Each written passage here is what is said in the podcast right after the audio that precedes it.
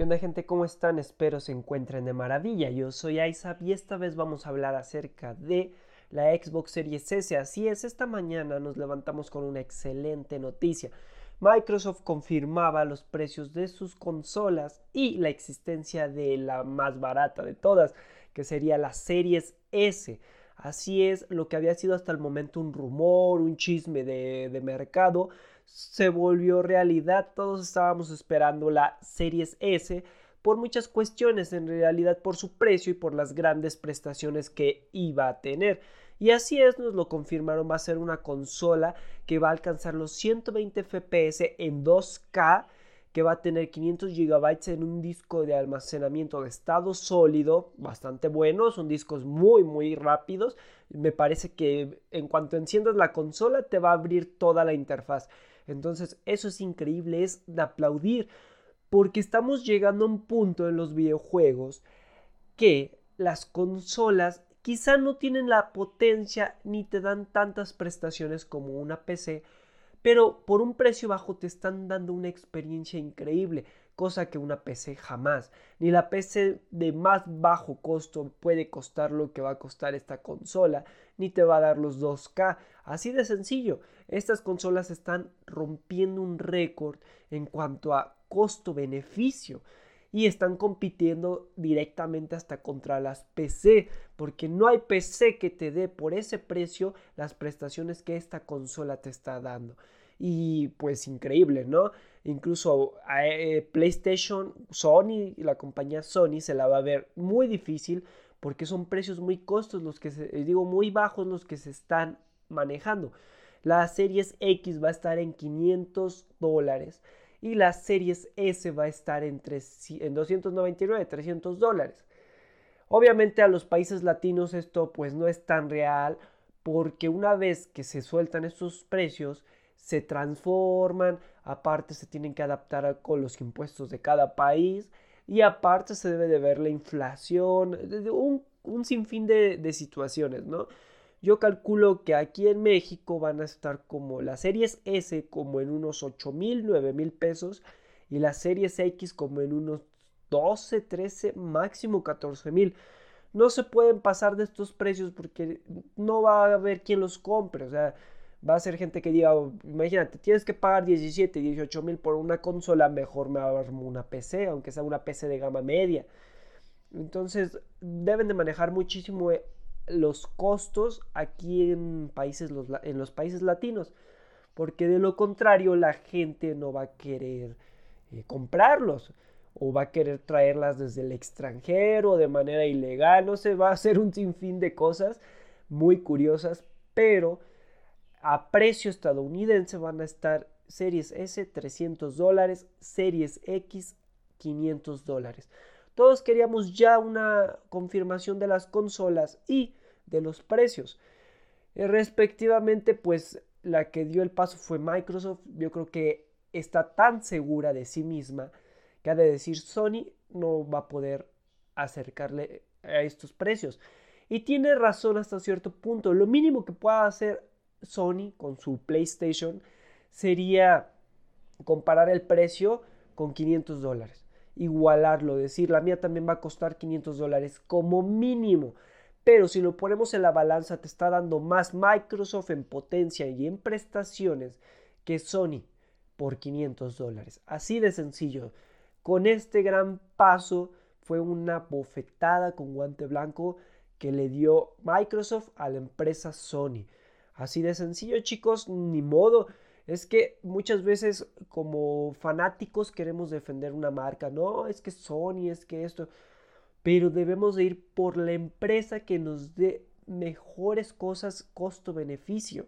Y en este caso es Microsoft, nos está dando unas consolas maravillosas a un precio aceptable y está rompiendo con todos los esquemas, como les digo, está, está compitiendo con la PC, está compitiendo con Sony y pronto va a competir con Nintendo, porque quizá Nintendo tiene grandes exclusivos y te da la portabilidad, pero Microsoft va a integrar su xCloud y va a integrar su Game Pass para partirle su madre a Nintendo. Así de sencillo. Obviamente, con toda esta pelea que hay entre precios y beneficios, etcétera, ganamos nosotros como consumidores y es lo ideal, que las empresas se den en la madre para que nosotros podamos recibir un producto increíble a un precio bastante aceptable. Así de sencillo debería de ser en todo, no solo en los videojuegos, en la ropa, en los celulares, en las televisiones, en todo debería de ser así, que el que lleve la de ganarse a siempre el consumidor. Pero bueno, son cosas que ya se verán. Pero por el momento yo estoy bastante feliz. En cuanto al aspecto físico, esta consola que se acaba de confirmar, la Series S, parece pues eh, no, no muy llamativa. No va a ser un cubito como va a ser su hermana mayor, la Series X. Y parece un poquito más a la Xbox One S. Se parece bastante, solo que va a ser más pequeña. Y en el centro tiene, eh, justo en la parte del ventilador, pues tiene como una tapita negra que la hace parecer una bocina, como esas bocinas de radio que todo el mundo compra en, en los aparatos chinos, etc.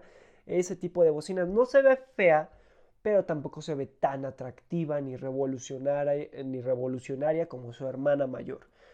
Pero bueno, por ese precio yo creo que está bastante aceptable, es pequeña, se ve cómoda, va a tener el mismo control que su hermana mayor y vas a hacer una consola totalmente digital. ¿Esto es bueno o es malo? Pues depende. Hay mucha gente que es coleccionista y que les encanta comprar todo en físico. Pero eso, los juegos digitales no están tan mal. En lo personal a mí me gustan porque es accesible. Entras a la tienda en digital, lo descargas, lo compras y no pasó nada. Así de sencillo no tienes ni que salir al supermercado, a la plaza a comprar el juego. Pero el problema es para los coleccionistas. Y siento que esta consola, la Series S, viene enfocada a integrar muchas otras cosas de la compañía Microsoft, como el Game Pass, que es totalmente digital el Game Pass, y el Xcloud. Yo creo que te va a decir la compañía, ok, cómprate la Series S. Literalmente solo te va a dar 2K a 120 FPS. Pero si tú quieres una experiencia en 4K con un ray tracing mayor, porque va a tener ray tracing esta consola, pero no un ray tracing completo, va a ser un ray tracing, digamos que elegible. El CPU y la GPU van a identificar qué va a ser más atractivo para ti y te van a dar un ray tracing un poquito incompleto, pero que solamente puedas notar ciertas características en ray tracing. Entonces la compañía te va a decir, ¿quieres una experiencia aún más completa, más poderosa? Fácil, paga nuestro xCloud, juega en línea todos los juegos, juega vía streaming con esta consola. O paga el Game Pass Ultimate y a través de ahí quizá hay alguna manera de modificar o mejorar tu videojuego. Lo cual lo veo bastante bien pero esta, esta consola viene precisamente a integrar muchísimas cosas que está manejando ahorita Microsoft. La Series X, pues obviamente poderosa, más lo que, todo lo que da, y por solita se va a defender. Pero la Series S sí va a necesitar quizá integrarla a otro programa como el Nextcloud, etcétera, para sacarle aún más provecho. En lo personal, yo siento que la consola más vendida a nivel mundial va a ser la Series S. Quizá no por su aspecto físico, pero sí por la, integración de, de, este aparato con todo el ecosistema de Microsoft y por lo barato que va a ser. Va a ser una consola sumamente barata. Entonces, en todos los países latinos, créanme que va a sobrellevarse o va a superar la venta de la Series S, créanme.